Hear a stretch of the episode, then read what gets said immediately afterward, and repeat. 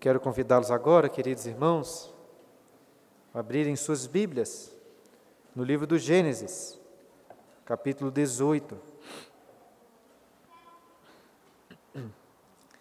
Espero que os irmãos estejam sendo edificados por estas pregações em Gênesis e que não estejam assim com tanta pressa para terminar o livro. Faltam muitos capítulos e não são poucas vezes que eu prefiro dividir o capítulo em mais de um sermão, que é o que estamos fazendo neste capítulo 18. Hoje vamos continuar aí do versículo 9 até o versículo 15. E eu vou ler inicialmente, já para nossa edificação. Gênesis 18, versículo 9. Então lhe perguntaram: Sara, tua mulher, onde está? Ele respondeu: Está aí na tenda. Disse um deles: Certamente voltarei a ti daqui um ano, e Sara, tua mulher, dará à luz um filho. Sara o estava escutando à porta da tenda atrás dele. Abraão e Sara já eram já velhos, avançados em idade, e a Sara já lhe havia cessado o costume das mulheres. Riu-se, pois, Sara no seu íntimo, dizendo consigo mesma: Depois de velha, e velho também o meu senhor, terei ainda prazer? Disse o Senhor a Abraão, porque se riu Sara, dizendo: Será verdade que darei ainda a luz, sendo velha? Por quê? Acaso para o Senhor a coisa é demasiadamente difícil? Daqui um ano, neste mesmo tempo, voltarei a ti e Sara terá um filho. Então Sara, receosa, o negou, dizendo: Não me ri. Ele, porém, disse: Não é assim é certo que riste. Mais uma vez, Senhor, na tua presença, pedimos a tua graça, em especial neste momento, quando abrimos a tua palavra para meditar nela, Senhor. Nosso coração, por natureza, é corrupto, é mau e cego, ó Deus, para compreender a glória do teu evangelho, do teu poder, de quem tu és. Nosso coração é de pedra, naturalmente, Senhor. Mas clamamos a Ti, para quem nada é demasiadamente difícil de fazer. Que pela ação do Teu Espírito possa iluminar os nossos corações e torná-los propícios para contemplar a luz da Tua palavra e ser por ela edificado. É o que clamamos a Deus em nome de Jesus. Amém. Para Deus não haverá impossíveis. Foi isso que o anjo Gabriel disse para Maria, na cidade de Nazaré. Mas será mesmo, irmãos, que para Deus não há impossíveis? Geralmente introduzo meus sermões com alguma reflexão mais leve, né? contando uma história, falando de um filme, falando de um livro. Hoje, porém, aproveitando aí que os irmãos estão empolgados com a volta do culto com toda a igreja, vou introduzir o sermão com uma questão mais filosófica. É, existem algumas pessoas que não acreditam na existência de Deus e de um Deus todo-poderoso. E algumas dessas pessoas gostam de propor paradoxos que colocam em dúvida a existência de um Deus assim. E um dos mais famosos paradoxos é o seguinte: se, como dissemos aqui, para Deus não há impossíveis, ou se Deus pode fazer todas as coisas, Ele pode criar uma pedra tão pesada que Ele não possa carregar? O que você diria? É ou não é impossível para Deus criar essa pedra? Se Ele pode, então Ele não pode todas as coisas. Mas se Ele não pode, da mesma forma. Curiosamente, esse tipo de paradoxo da onipotência divina já foi discutido né, por diversos teólogos e filósofos, como, por exemplo, Tomás de Aquino e C.S. Lewis. E o que, que eles, como que eles resolveram essa questão? Basicamente, definindo melhor as coisas. C.S. Lewis, por exemplo, diz que a onipotência divina significa poder para realizar tudo o que é intrinsecamente possível, e não aquilo que é intrinsecamente impossível. Por quê?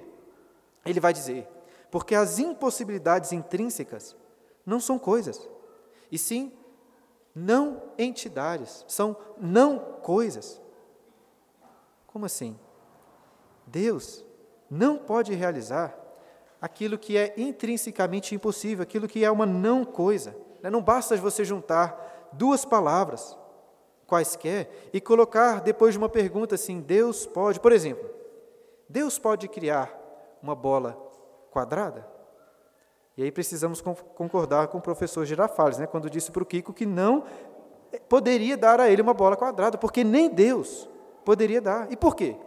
Porque bola quadrada é uma não coisa. Assim como você não pode juntar esses conceitos, né, bola e quadrada, é uma junção ilógica.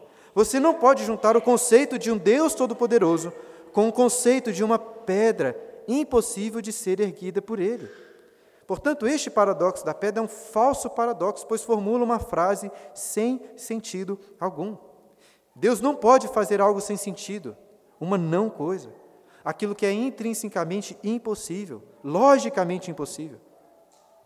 Eu estou falando tudo isso, irmãos, para enfatizar, na verdade, que Ele pode sim fazer todas as coisas, todas, até mesmo aquelas que são impossíveis para o homem. Não há nada difícil para Deus, Ele é o Deus Todo-Poderoso, El Shaddai. É assim que ele se revela a Abraão. E apesar dessa discussão que estamos tendo aqui, possa ser uma discussão mais filosófica, eu creio que a nossa dificuldade maior não está no intelecto. Provavelmente você não tem dificuldade de compreender em sua mente que Deus de fato é todo-poderoso. Nosso maior problema é de origem mais prática. Olhamos para o que está acontecendo ao nosso derredor, olhamos para as nossas próprias vidas, principalmente para nossas angústias, para os nossos sofrimentos. E muitas vezes fica difícil de acreditar que Deus realmente tem poder para aliviar a nossa dor, ou para nos dar aquilo que tanto gostaríamos de receber. E eu acredito, queridos irmãos, que essa era a dificuldade no coração de Sara, nesse texto de Gênesis que acabamos de ler. Não foi fácil para ela acreditar que Deus iria conceder aquilo que há tanto tempo queria. Mas Deus estava lá para ensiná-la, para confortá-la. E que ao meditarmos nesse texto, irmãos, possamos também renovar a nossa fé, nossa esperança no Deus Todo-Poderoso, para o qual não há nada demasiadamente difícil. E no último domingo nós começamos a meditar neste capítulo 18, quando Deus aparece em forma humana, junto com dois anjos, e come junto com eles ali debaixo de uma árvore, na presença de Abraão. Não é só o fato de Deus estar ali comendo na presença de Abraão é magnífico. Ainda assim, o texto continua com uma maravilhosa conversa que tiveram após ou durante aquela refeição. Olha aí, versículo 9. Então lhe perguntaram: Sara, tua mulher, onde está? Ele respondeu: Está aí, na tenda. Pela forma como está escrito aí, então lhe perguntaram. Me parece que foi uma pergunta geral. Eles deveriam estar ali conversando, talvez sobre conversando sobre Sara, comentando ali quão gostoso estava o pãozinho que ela tinha assado. E então, talvez, provavelmente um dos anjos pergunta: Cadê Sara, tua mulher? Perguntam para Abraão. E notem aqui que eles chamam pelo, ela pelo nome de Sara, o nome que há pouquíssimo tempo Deus tinha mudado.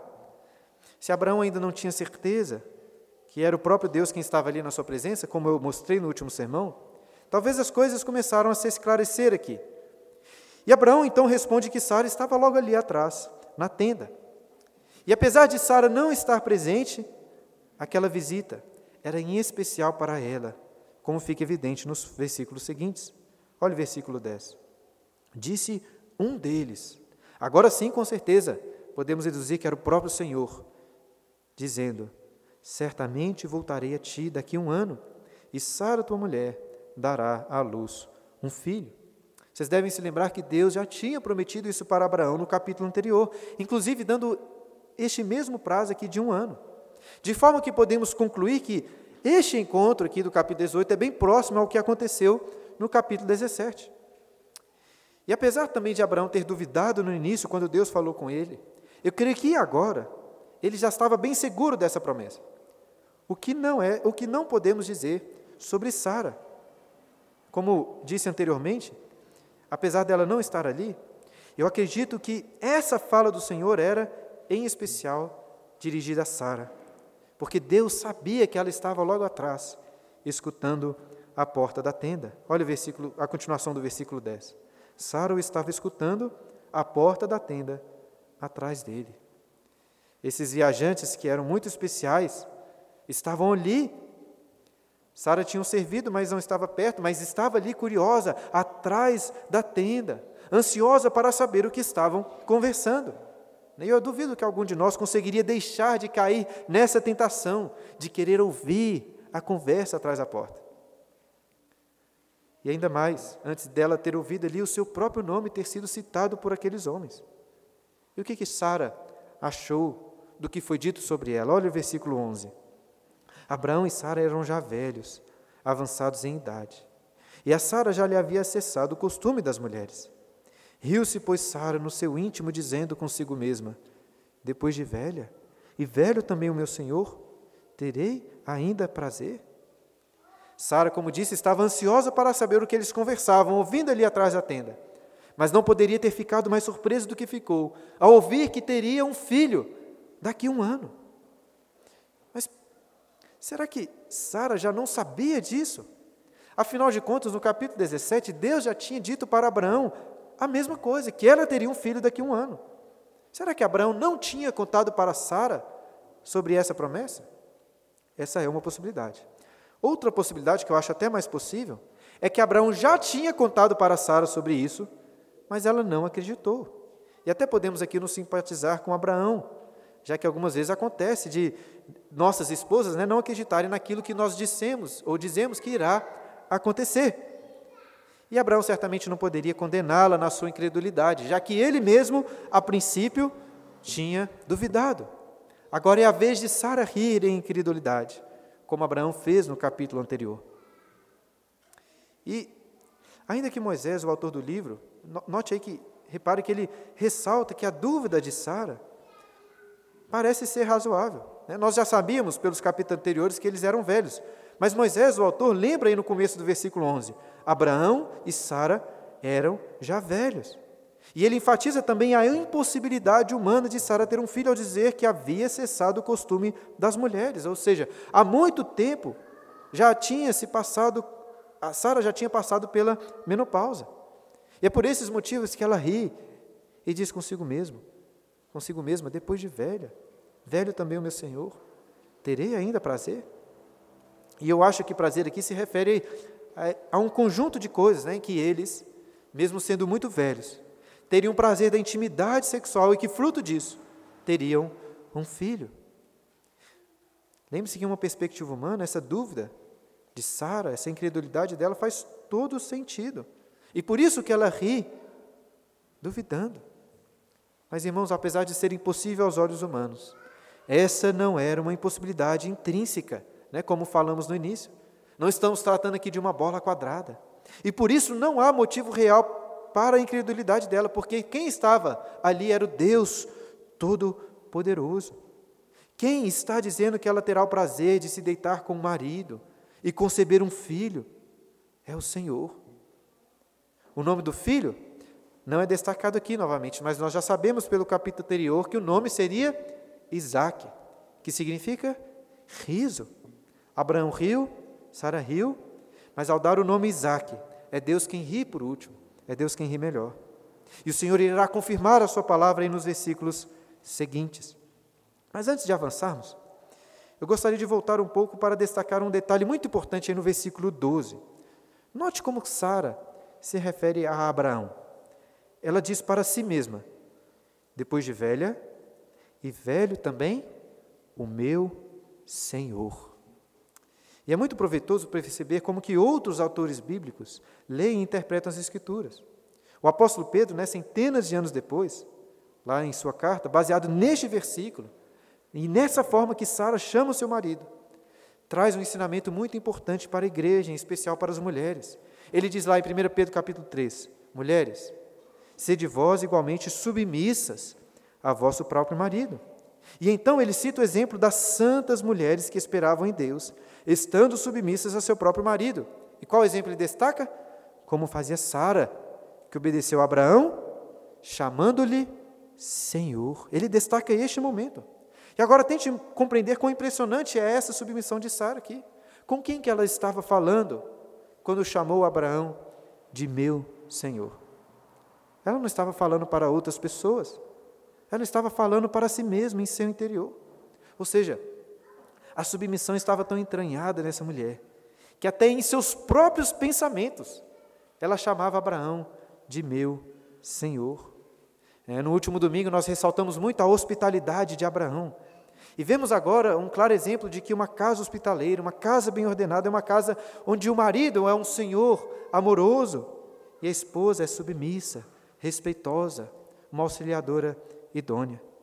Até lembro-me de uma vez que a Clara, minha esposa, quando meditávamos nesse texto, perguntou se talvez ela não também teria que me chamar de Senhor. Até fiquei tentado a aceitar essa proposta, mas disse que não era necessário. Até por causa do contexto em que nós vivemos hoje. Acho que seria muito estranho ela passar a me chamar de meu Senhor. Né? Então, esposas, eu não acho que vocês precisam também chamar os seus maridos de meu Senhor. Mas é isso que tem que estar no seu coração. Como Paulo diz aos Efésios, capítulo 5, versículos 22 e 23. As mulheres sejam submissas ao seu próprio marido como ao Senhor, porque o marido é a cabeça da mulher, como também Cristo é a cabeça da igreja. Tendo feito então esse destaque importante, voltemos à história, aí no versículo 13. Disse o Senhor a Abraão: Por que se riu Sara dizendo: Será verdade que darei a luz ainda sendo velha? Acaso para o Senhor a coisa é demasiadamente difícil? Daqui um ano, neste mesmo tempo, voltarei a ti, e Sara terá um filho. Eu tenho a impressão que somente agora Abraão conseguiu compreender plenamente que quem estava com ele era o Senhor, o próprio Deus. E Moisés, escritor do livro de Gênesis, parece que dá algumas dicas nesse sentido. Até agora, se você notar, Todas as vezes, todas as vezes que esses viajantes se dirigiam a Abraão, a referência a eles era mais vaga. No final do versículo 4, está assim: responderam a ele. Né? No início do versículo 9 está: então lhe perguntaram. No versículo 10, disse um deles. Mas agora no versículo 13, o texto afirma assim: disse o Senhor. Está em caixa alta aí, pois é o nome do próprio Deus. Disse Yahvé a Abraão. E outra evidência também para que para Abraão, né, que era o próprio Deus quem estava falando com ele, é o fato de que aquele homem que estava sentado na frente de Abraão sabia o que Sara tinha pensado consigo mesma. Lembrem-se, Sara estava dentro da tenda. O versículo 12 também deixou claro que ela riu e pensou no seu íntimo. Ainda assim, aquele homem com medo com Abraão revelou o que Sara tinha pensado em seu próprio coração mostrando que não era um homem qualquer, era o próprio Deus quem estava ali. E um detalhe importante é que Deus não vai chamar a atenção de Sara diretamente. Olha isso no texto. Ele chama a atenção de Abraão. Disse o Senhor a Abraão. Ou seja, de certa forma, ele está responsabilizando Abraão pela incredulidade da sua esposa. E a repreensão de Deus, essa repreensão inicialmente, se dá aí através de duas perguntas. Primeiro, olha, ele questiona: por que se riu Sara dizendo: será verdade que darei a linda luz sendo velha? E de certa forma, Sara tinha motivos para duvidar daquilo que ela ouviu. Pois, como vimos, além de estar muito velha, já lhe havia cessado o costume das mulheres. Era humanamente impossível para ela conceber. Mas então, na sequência da repreensão, encontramos aí uma das frases mais belas, mais importantes de todas as Escrituras. Quando o Senhor pergunta: Acaso para o Senhor a coisa é demasiadamente difícil? E o poder dessa pergunta está em quão absurda ela é. Como que algo pode ser difícil para o Deus que criou todo o universo apenas pelo poder da Sua palavra? Para ele, nenhuma missão é impossível, nem mesmo difícil. Algumas vezes, ao observarmos uma pessoa muito habilidosa, né, seja um jogador profissional, um pianista profissional, um, às vezes um marceneiro, pensamos assim: nossa, vendo ele tocar, vendo ele jogar, parece tão fácil. Mas, obviamente, não é fácil para nós que estamos observando e nem mesmo para ele. Porque, por mais habilidosa que seja uma pessoa, seja um músico, por exemplo, é necessário muito esforço, muita prática para se alcançar aquele nível de competência. Mas não é assim com Deus. Porque para Ele não há necessidade nenhuma de esforço. Para Ele, tudo é fácil. Para o Senhor, criar os céus com milhões de planetas, estrelas, a terra, com inúmeras árvores, inúmeras plantas, e criar os mares com uma variedade enorme de animais marinhos. Criar tudo isso é tão fácil como criar apenas uma flor. Tudo é fácil para Deus, pois Ele é El Shaddai, todo-poderoso.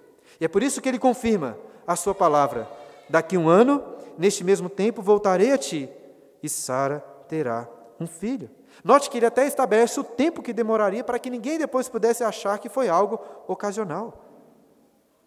E ainda assim, alguém poderia perguntar: se não há nada difícil para Deus, por que então que demorou tanto para que ele concedesse o filho que Sara sempre quis? Resposta: Porque se Deus tivesse dado antes, não ficaria tão claro o seu poder. Em outras palavras, Deus planejou dar o filho a Sara somente quando todas as expectativas humanas já tivessem completamente cessado, para deixar assim bem claro que Ele é o Deus Todo-Poderoso que pode fazer aquilo que é impossível aos olhos humanos.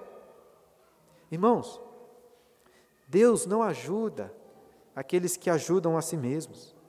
Deus não ajuda quem cedo madruga. Deus ajuda os incapazes, que reconhecem quem são incapazes, para mostrar que toda força é dele. Deus leva o homem até o extremo da sua incapacidade, para que possamos aprender que as coisas não dependem de nós, mas de Deus e para que possamos confiar no poder divino para fazer até aquilo que é impossível. E é por isso que Deus deu aquele filho para Sara quando ela tinha 90 anos. E para Sara, certamente seria melhor se essa parte da história acabasse por aqui, apenas com essa maravilhosa repreensão da parte de Deus. Mas, infelizmente, para ela pelo menos, a história continua aí no versículo 15. Então Sara, receosa, o negou, dizendo: Não me ri. Ele, porém, disse: Não é assim. É certo que riste. Até então, parecia que Sara não estava presente naquela roda de conversa. Ela estava dentro da tenda, como vimos no versículo 9. Talvez quando ouviu aquela repreensão, sai da tenda, receosa, com medo, e nega o que o Senhor tinha dito. Quando nós estudamos a queda do homem, lá em Gênesis capítulo 3, eu disse para os irmãos que uma das primeiras e principais consequências do pecado é a burrice, a estupidez. Né? O homem e a mulher, após o pecado, com medo, tentaram se esconder de Deus atrás de alguns arbustos. Deus criou todo o universo, todo aquele jardim, e ainda assim eles achavam que algumas folhas poderiam ocultá-los. E Sara está cometendo o mesmo erro agora assim como nós constantemente erramos também, tentando esconder os nossos erros de Deus, por mais estúpida que seja essa tentativa. Mas pense comigo aqui em relação a Sara. O Senhor tinha revelado aquilo que ela pensou no seu próprio coração. Qual que é o sentido de tentar esconder o riso daquele que consegue ver todas as coisas? É como uma criança, né, com a boca toda suja de chocolate, falando que não comeu o bolo. Mas ainda assim, ainda que seja uma atitude absurda, sem razão alguma, o medo a levou a tentar esconder, esconder de Deus a sua incredulidade. E mais do que isso, ao mentir, dizendo, não me ri, Sara indiretamente afirma que Deus é quem estava mentindo. E evidentemente esse não era o caso. E Deus responde: Não é assim. É certo que riste. E eu acho que uma pergunta que devemos fazer em relação a este versículo é a seguinte: qual é a necessidade do versículo 15? Por que não terminar essa cena da história no versículo 14. Né? Por que, que Moisés faz questão de continuar a, entre aspas, denegrir a imagem de Sara, destacando não só a sua incredulidade, como essa mentira, a cara dura?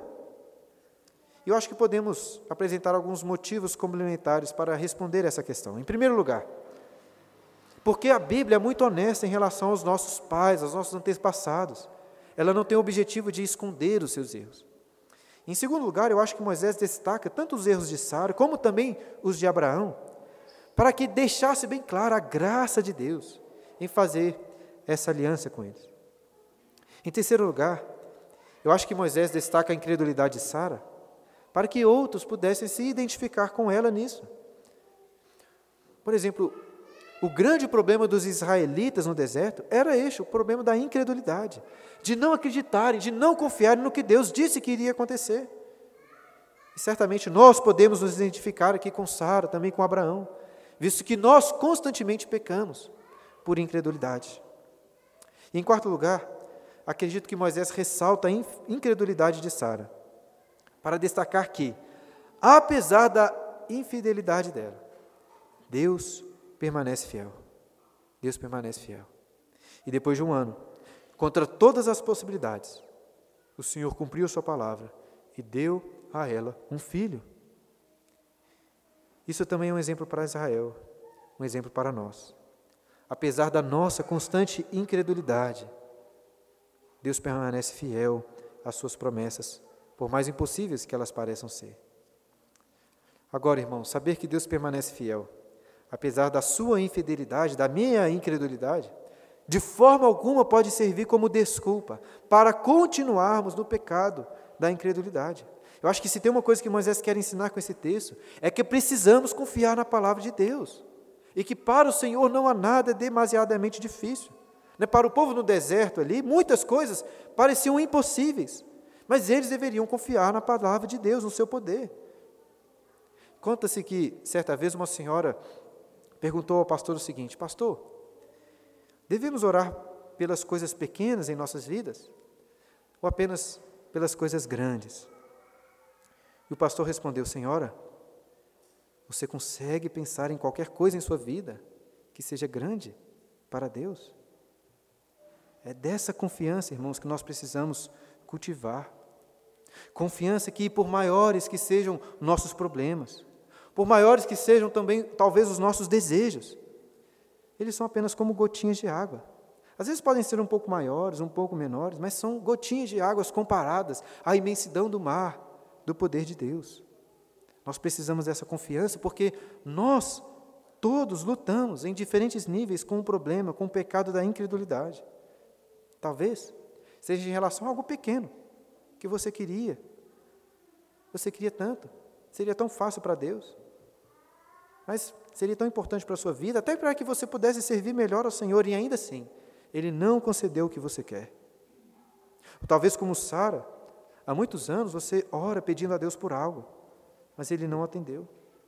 Tem muitos anos que você quer se casar, muitos anos que você quer ter um filho, curar uma doença, a solução de um problema familiar, o livramento de alguma injustiça, a conversão de uma pessoa, o alívio de alguma dor. Mas já tem tanto tempo que agora até parece impossível que Deus irá realizar. Ore, meu irmão, confie no poder de Deus para fazer até aquilo que é impossível. E nesse ponto aqui do sermão, se eu quisesse, poderia colocar tudo a perder. Acho que até receber uma carta de demissão do conselho, se eu dissesse assim: confie no poder de Deus. Se ele concedeu a Sara um filho, ele também irá conceder todos os desejos do seu coração, por mais impossíveis que eles sejam. Veja bem o que eu estou querendo dizer. Devemos confiar que Deus tem poder para fazer muito mais até do que nós estamos pedindo. Mas isso não é o mesmo que confiar que Ele irá atender às nossas orações. Porque por muitas vezes Ele não irá fazer o que nós pedimos. E por quê? Por que, que Deus, mesmo sendo todo poder, para acabar com o mal que você está passando por ele, acabar com o sofrimento, por que ele não faz isso? Essa é uma pergunta difícil. Mas já que estamos aqui falando sobre a onipotência de Deus, podemos refletir pelo menos um pouco sobre isso. No início eu citei o paradoxo da pedra, como sendo um paradoxo costumeiramente citado pelos ateus, né, para questionar a existência de Deus. No entanto, eu acredito que não existe nenhuma outra questão mais citada pelos ateus do que o envolvimento do Deus Todo-Poderoso com o sofrimento, com o mal que existe no mundo, que existe nas nossas vidas. Este é o conhecido problema do mal. Se Deus é todo-poderoso e bom, por que existe o mal? Se para Deus não é difícil acabar com a fome das crianças no Sudão, por que Ele não faz isso? Se não é difícil para Ele evitar o abuso de mulheres, de crianças, por que Ele não evita? Se Ele tem poder para acabar com todo o mal, injustiça e sofrimento, por que Ele não acaba? Eu acho que não existe uma, uma resposta tão simples para essa questão, mas ainda, mas ainda assim, ainda que encontremos alguns mistérios no que diz respeito à vontade do Deus soberano sobre o mal, existe, irmãos, uma resposta bíblica. E podemos começar, pelo menos, começar a responder essa pergunta, dizendo que a Bíblia ensina que tudo o que existe, tudo o que acontece, serve para que a glória do nome de Deus seja exaltada, todas as coisas, inclusive o mal. Santo Agostinho disse que Deus julgou um ato de maior poder, de maior bondade, produzir o bem a partir do mal, do que excluir a existência do mal. Em outras palavras, ele diz que o mal existe nos planos de Deus para que a, vontade, para que a bondade dele prevaleça com maior glória. As trevas foram criadas para que a luz brilhasse ainda mais forte. Isso, irmão, se aplica tanto numa perspectiva geral, global, como também para a sua vida, na realidade individual das pessoas. E para confirmar isso, a Bíblia ensina que todas as coisas cooperam para o bem daqueles que amam ao Senhor, todas as coisas, inclusive o mal, inclusive o seu sofrimento, inclusive as suas angústias, os seus motivos de oração não atendidos. Tiago também diz lá em 1 capítulo, Tiago 1, versículos 2 e 3, que até o passar por provações, por sofrimentos, é motivo de alegria, pois produz perseverança. Agora voltemos a falar sobre a nossa incredulidade. É fácil simplesmente falar de soberania de Deus sobre o mal, sobre o sofrimento. Mas quando nós estamos passando pela dor, por uma dor muito intensa, não é tão fácil acreditar nisso. E é por isso que eu acho que o melhor remédio para o sofrimento é tomá-lo de forma preventiva. É quando o crente se esforça desde a sua infância para aprender a confiar na soberania de Deus, mesmo quando ele está, não está passando por tribulações, mesmo quando tudo está bem. Porque quando estamos no redemoinho das angústias, é muito mais difícil. Mas ainda assim, é independente da situação em que você se encontra, sabe que não tem onde você se agarrar, a não ser na palavra, nas promessas de Deus. E como que essas promessas infalíveis do Senhor podem nos ajudar em nossas angústias? Veja, o Senhor prometeu um filho para Sara. Mas ele não prometeu que você terá um filho. Ele não prometeu que você irá se casar. Ele não prometeu que seu filho será curado. Ele não prometeu que seu negócio irá prosperar. Ele não prometeu que seu marido será fiel. Ele não prometeu que tal pessoa irá se converter, que tal injustiça será resolvida. Ele não prometeu isso. Mas ele prometeu que quando o seu filho estiver doente, que quando você estiver na angústia, de não estar casado, que quando o seu negócio der errado, que quando o seu marido for infiel, que quando o luto assolar a sua casa, ele prometeu que estará com você. Mesmo quando passar pelo vale da sombra da morte, estará lá cuidando de você. Ele tem sim poder para conceder aquilo que você quer. Ele tem poder para aliviar o seu sofrimento. Portanto, se ele não atendeu os seus clamores? Porque ele tem um propósito nisso, irmão. Confie que ele prometeu que os sofrimentos até irão cooperar para o seu bem. E por fim, Deus prometeu que irá destruir o mal também. Irá acabar com todo o sofrimento. Irá secar todas as lágrimas de choro. Irá aliviar as nossas dores. E quando olhamos para tanta sujeira, para tanta crueldade no nosso derredor, Parece até que o mundo não tem mais jeito. Parece que é impossível encontrarmos uma solução para tanta maldade, e de fato, é impossível. Nunca poderíamos encontrar um remédio para o mal neste mundo, pelo menos não um remédio debaixo desse sol. Mas Deus faz o impossível. E nós não precisamos ficar, ficar nos perguntando e respondendo se Deus tem poder para acabar o mal. Porque Ele tem poder e Ele prometeu que irá fazê-lo através do seu Filho Jesus. Centenas de anos depois, não muito longe do lugar onde Deus apareceu para Sara, para Abraão, ele enviou um anjo até a cidade de Nazaré para falar com outra mulher, para falar com Maria, dizendo que ela também conceberia e daria à luz um filho. E se já era impossível para Sara, sendo velha, ter um filho, mais, entre aspas, né, mais impossível, se possa assim dizer, era para Maria. Por quê? A própria Maria levanta essa questão ao anjo, dizendo assim: Como será isto? Pois não tenho relação com homem algum. Ou seja, como que uma virgem pode conceber sem relação com homem? E o anjo responde: Descerá sobre ti o Espírito Santo, e o poder do Altíssimo te envolverá com a sua sombra. Por isso também o, ente santo que há de nascer será chamado Filho de Deus, porque para Deus não haverá impossíveis em todas as suas promessas. Essa mesma mensagem que Deus passou para Sara e centenas de anos depois para Maria e para nós hoje também, irmãos. Deus tem poder para fazer o impossível. Deus tem poder para livrá-lo de qualquer situação. Para Ele nada é demasiadamente difícil. Nós cremos sim um Deus que faz milagres. Contudo, entenda que você não precisa de mais nenhum milagre. Você não precisa de grandes prodígios de Deus. Você não precisa mais de curas, porque o maior de todos os milagres já foi realizado quando Deus se fez carne, habitou entre nós, obedeceu a lei em nosso lugar para nos conceder justiça, morreu na cruz para perdoar os nossos pecados, ressuscitou dos mortos para termos com Ele a ressurreição, subiu aos céus para ser o nosso sumo sacerdote diante da presença do, pau, do, do Pai e enviou o Espírito Santo para habitar em nossos corações. E prometeu que um dia voltará para completar a sua obra de salvação e acabar com todo o mal. E isso se aplica à sua vida também. Até porque não tem nada mais difícil do que transformar este seu coração de pedra em um coração de carne. Nada mais difícil do que perdoar e justificar um pecador como você. E ainda mais levá-lo para o céu para ser o filho de Deus. É mais fácil passar um camelo no fundo do buraco da agulha do que salvá-lo.